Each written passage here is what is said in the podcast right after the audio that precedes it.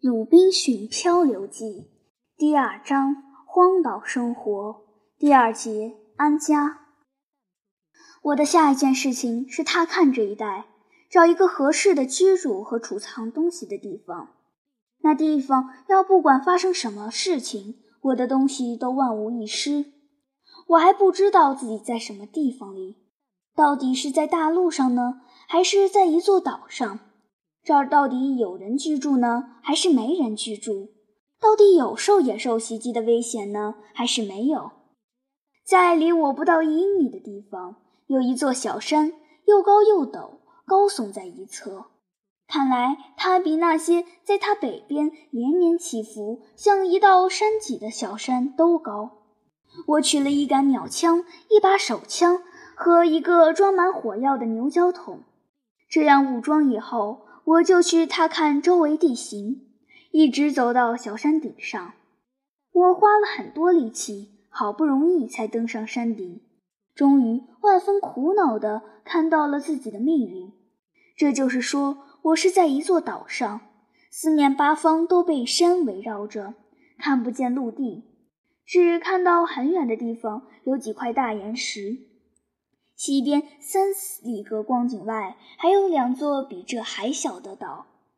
我还发现，我所在的这座岛是贫瘠的，而且我有充分的理由相信，岛上没有人居住，只有野兽。虽然我还没有看到，不过我却看到许多飞鸟，但是不知道是些什么鸟。哪怕我打死了一些，也说不上哪些鸟是可以吃的，哪些是不可以吃的。我回来的时候，看到有一只鸟待在一片大树林边上的一棵树上，就把它打死了。我相信这是开天辟地以来这儿响起的第一下枪声。我的枪声一响，树林里四面八方飞起各种各样的鸟，数目多得数不清。众鸟发出一片乱糟糟的尖叫，每一只鸟叫的是它习惯的声调。但是我不知道它们中的任何一只是属于哪一种。至于被我枪杀的那一只，我认为它是和鹰属于同一类的鸟。它的毛色和喙都像鹰，但是它的爪子不像鹰的。鹰的爪子同一般鸟的爪子不一样。它是吃腐肉的鸟，它的肉没法吃。我满意的摸清了这些情况，回到我的木筏上，干起运货上岸的活来。这时，我把白天剩下的一些时间打发过去了。夜晚怎么办？我还不知道，也确实不知道在哪儿休息。我害怕躺在地上，因为拿不准是不是会有哪头野兽来吃我。虽然我后来发现真的用不着这么担惊受怕的，不过我还是用带上岸来的箱子和木板把自己团团围起来，做了个有点像棚窝的住所。夜晚好住宿。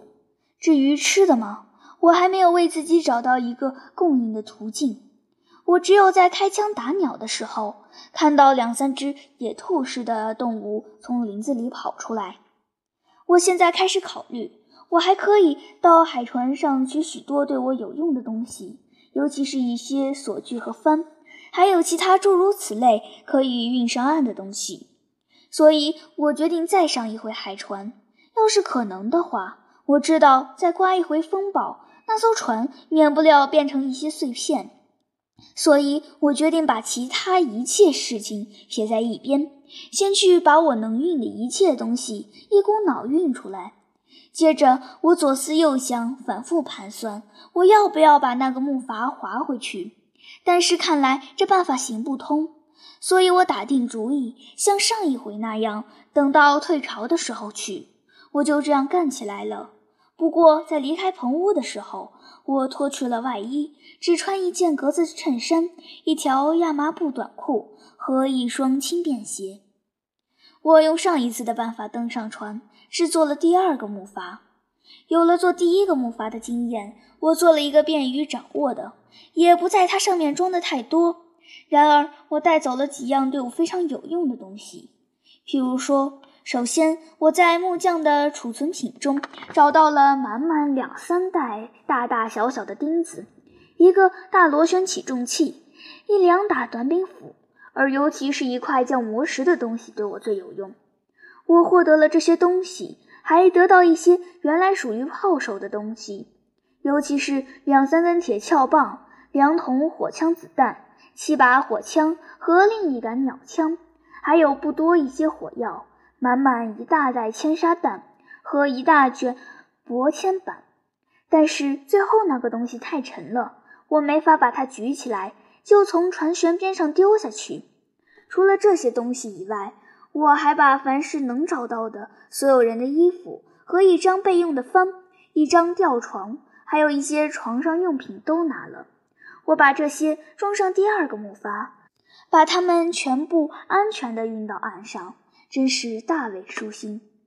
我离开陆地的那段时间里，免不了有点担心，至少是怕我放在岸上的粮食可能会被吃掉。但是我回来以后。发现没有任何闯入者的迹象，只有一只像野猫模样的动物坐在一个箱子上。我向它走过去的时候，它就移过去一点，接着就一动也不动地站住了。他非常沉着和满不在乎，眼睁睁地盯着我的脸看，好像他同我有交集的意思似的。我用枪瞄准他，但是他不懂得那是什么。所以对枪满不在乎，也不试图逃开。看到这情景，我扔了一块饼干给他。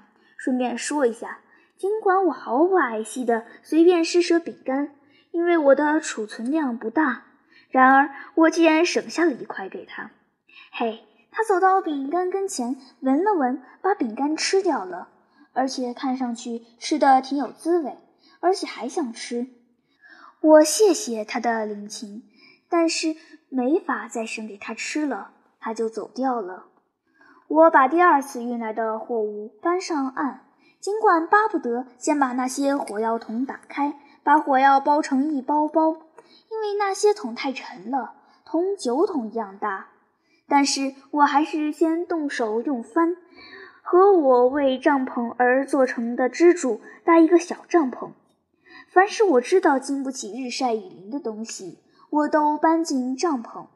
接着，我把所有的空箱和空桶在帐篷周围排成一圈，加强抵御突然袭击的抵抗力，不管是人的袭击还是野兽的袭击。干罢这些，我用几块木板在里面堵住帐篷门，而在门外竖放着一个空箱子。然后在地上架起并铺好一张床，把两把手枪放在我的脑袋旁，一杆长枪竖放在我身边。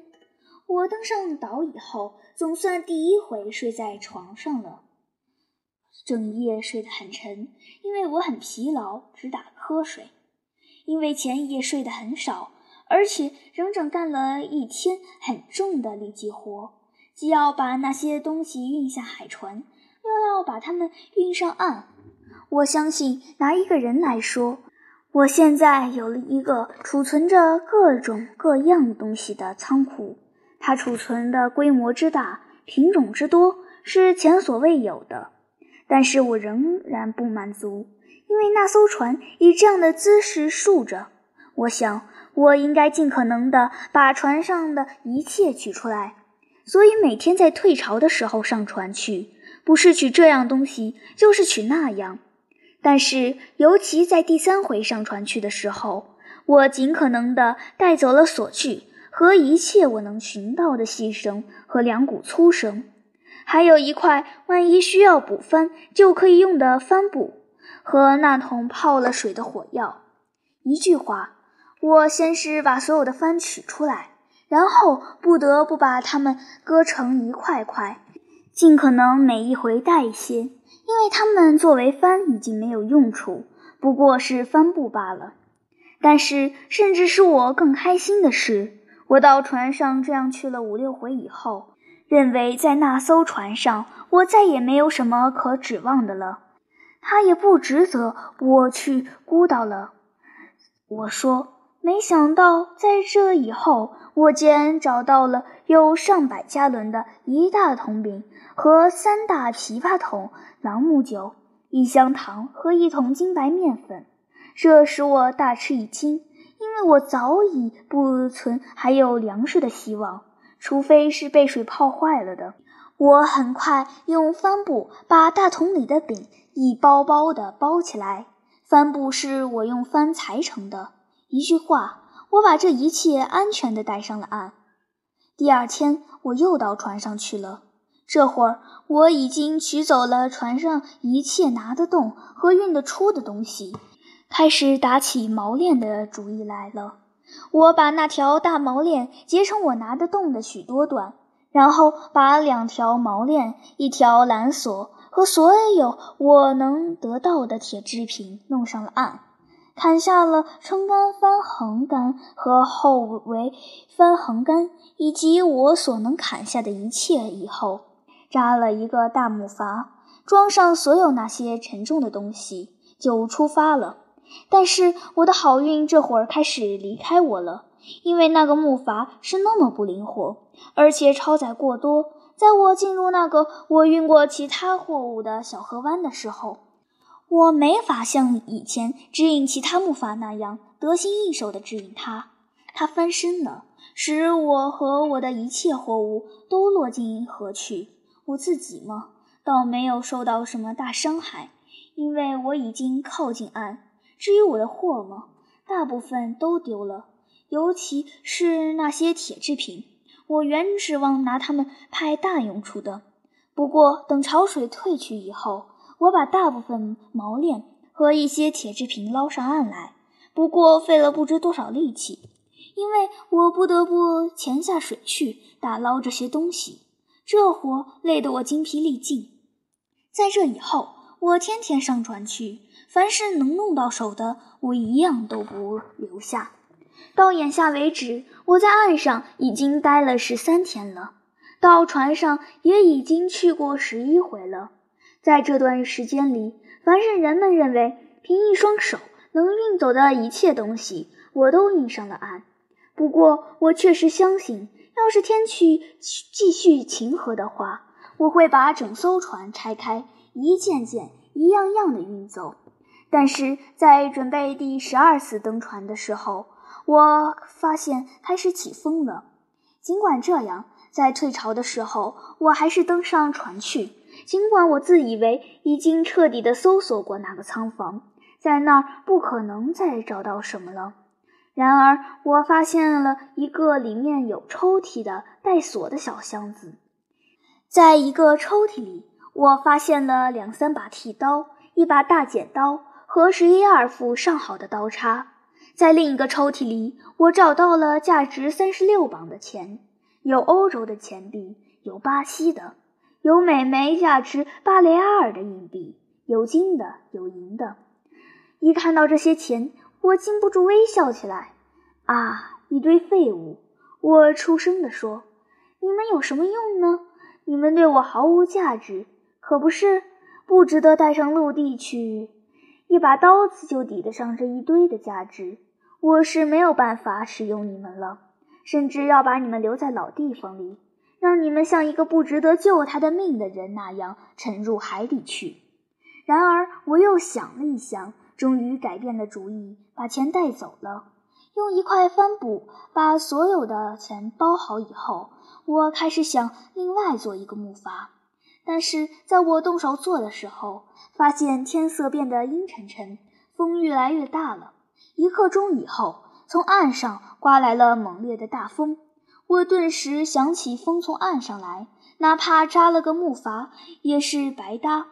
当前最重要不过的事情是在涨潮以前离开，要不我就压根儿不可能上岸了。因此，我下船入水，横渡海船和沙滩中间的一片水域。即使这样，我也好不容易才完成。部分是由于我随身的东西分量重，部分是由于波涛汹涌。因为风很快就愈刮愈大，在掀起怒涛恶浪以前，已经刮起了风暴。不过，我总算回到我的小帐篷里了。我躺在这儿，我所有的财产都非常安全的在我周围。那一夜，风凶猛地刮了整整一夜。第二天早晨，我往外看的时候，瞧，船看不见了。我有一点惊奇，但是回想起我所做的一切，也就心平气和、心满意足了。这就是说，我没有失掉时机，也没有磨磨蹭蹭，而是勤快的把一切对我有用的东西都从船上取出来了。事实上，要是有更多的时间的话，船上也没有剩下什么我能拿的东西了。我现在不再去想那艘船，或者从船上取任何东西了，而是想船损毁以后有些什么被冲上岸来。事实上，后来的确有各种各样的东西冲上了岸，但是那些东西对我都没有什么大用处。我的思想现在完全放在自身的安全上。想的是怎样去对付野人和野兽，我想到许多主意，怎样对付他们，也想过盖一个怎样的住所，是在地上挖一个洞呢，还是在地面上搭一个帐篷？一句话，我决定既挖洞又搭帐篷。至于在这儿交代一下怎样做法，我认为也许不是多余的。我早就发现，我现在这个地方不适宜与我居住。尤其是因为这是一片靠近海边的、近似沼泽地带的洼地，我认为这不利于我的健康，尤其是附近没有淡水，所以我决定去找片更有益于健康和方便的陆地。我根据自身的处境考虑到几点，认为符合这几点就是对我合适的。首先要有益于健康和有淡水。我刚才已经说过了。第二，要能遮蔽阳光的酷热；第三，要不受食肉动物的侵袭，不管是人还是野兽；第四，要看得到海。要是看到上帝派来一艘船的话，那我就不至于错过被搭救的大好机会。对这，我是绝不会死心的。我到处寻找一个适合于这些条件的地方。在这个过程中，我找到了一小片平地，它在一座凸起的小山的一侧。小山的正面朝着这片小平地，陡得像房子的围墙，所以没有什么东西可以从顶上向我扑下来。在这块岩石的一边，有一片凹下去的地方，现出似乎有一条可以进去的小道，像一扇门或者一个洞的进口。事实上。压根儿没有洞，或者通到岩石中间去的小道。我决定要在这片洼地前面平坦的绿地上搭建帐篷。这片平地不到一百码宽，两百码长，像铺在我门前的一片绿地。而在它的尽头，是处不规则地挖下去的土地，一直通到海滨低地。这片土地在小山西北偏西处。所以我天天晒不到日头，直到太阳转到偏南的西边，或者那一带附近的时候，才照来阳光。不过在这一带已经将近日落了。在搭帐篷以前，我先在这片洼地前面一片土地上画出一条半圆形的弧线，这个半圆形的半径离岩石不超过十码，弧线两头的直径。约莫二十码长，在这个半圆形的弧线上，我打下两排坚固的木桩。我把桩子一根根地打下去，直到它们像基桩那样牢固地矗立着。木桩大的一头在上，高出地面约莫五英尺半的光景，顶端都是削尖了的。两排木桩间的距离。不超过六英寸。接着，我拿来了那些我在船上已经结成一段段的锚链，把它们整整齐齐的一排排堆在两排半圆形的木桩中间，一直堆到顶。再从里面用其他木桩斜顶住它们，顶住它们的木桩约莫两英尺半高，就像支柱撑住柱子那样。这道栅栏非常坚固。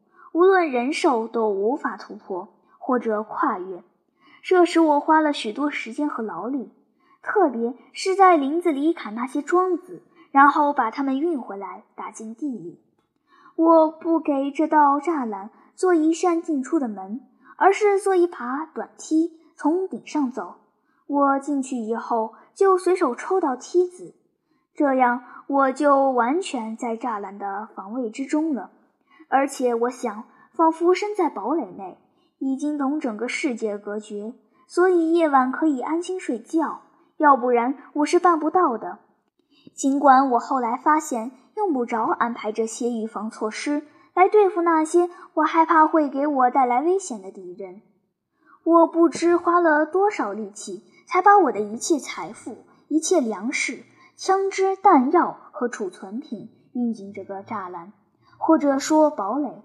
我给自己搭了一个大帐篷，免得淋雨，因为那儿一年内有一部分时间。要没完没了的下暴雨。我搭的是个双层帐篷，这就是说，里面有一个小的，大的那个罩在上面，而在大帐篷顶上盖上一大张柏油帆布。这是我在那些帆中挑出来的。我现在不再在带上岸来的那张床上睡了，一刻也不耽搁，马上换了一张吊床睡。那的确是一张好吊床，原来是属于船上的大副的。我把我所有的粮食和一切会受潮变质的东西搬进帐篷，把我的一切货物运进栅栏以后，我堵住了入口。在这以前，我是让入口敞开着的。此后，我就靠短梯出入了。干罢这些活，我就着手挖掘那块岩石。把我挖掘出来的泥土和石块通过帐篷运出来，用这些材料在我的栅栏内堆了一个高出地面不到一英尺半的类似平台的土堆。这样，我就在我的帐篷后面挖了一个洞，就像我的房子有了一个地窖一样。我花了许多力气和许多日子，这一切才完工。所以，我又得去处理一直牵挂在我心头的其他一些事情。在我制定出搭帐篷和挖洞的计划以后，说也真巧，在满天乌云中落下了一场暴雨。忽然电光一闪，接下来不可避免的是一个震天动地的霹雳。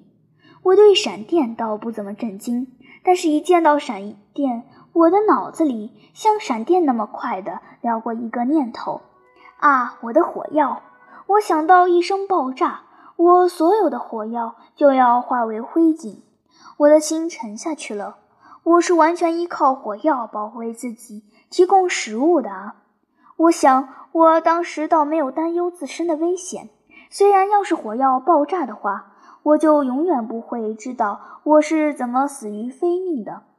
这件事情在心上确实烙下很深的印象。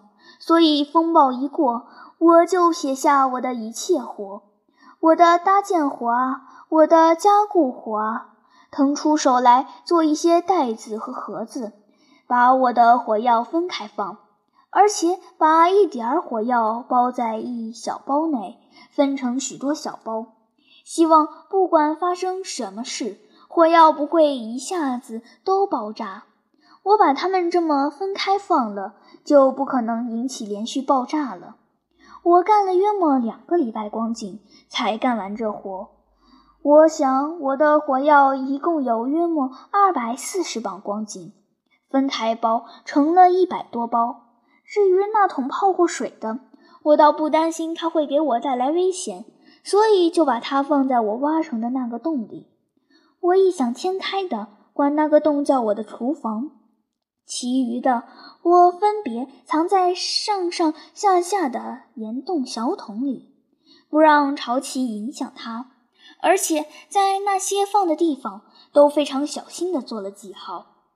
我在干这些活的间隙中，至少每天带着枪出去一次，一方面是散散心，另一方面是去看看是不是能打到适合于做食物的东西。同时，尽可能的接近当地，熟悉一下岛上有什么出产。我第一回出去不久，就发现岛上有山羊，这使我大为高兴。然而，它们也使我感到烦恼。这是说，山羊是这么怯生，这么机灵，这么敏捷，要想猎取它们是世界上最难办到的事情。但是我对这事并不沮丧，并不怀疑早晚我可以用枪打到一只。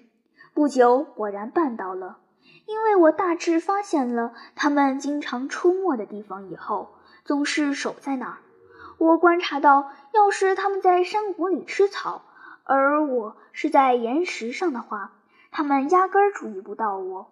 不过，它们在岩石上的话，要是我在山谷里的话，他们就会吓得没命的逃走，因此我得出结论，这是由他们眼睛长的位置所决定的。他们眼睛只能向下看，他们没法毫无困难地看到比他们高的东西。于是我后来采用了这样的办法：我总是爬到比他们高的岩石上去，接下来就往往找一个好目标。我向那些山羊开的第一枪，打死了一头母山羊。它身边还有一只还在吃奶的小羊羔，这时我的心里非常难受。但是老羊倒下以后，小羊羔还是一动也不动地站在他身旁。等我走过去抓起了老羊，事情还没完哩。我把老羊扛在肩上以后，那头羊羔跟着我，一直走到我的栅栏跟前。看到这情况。我就放下母羊，抱着羊羔翻过栅栏，希望能把它驯化。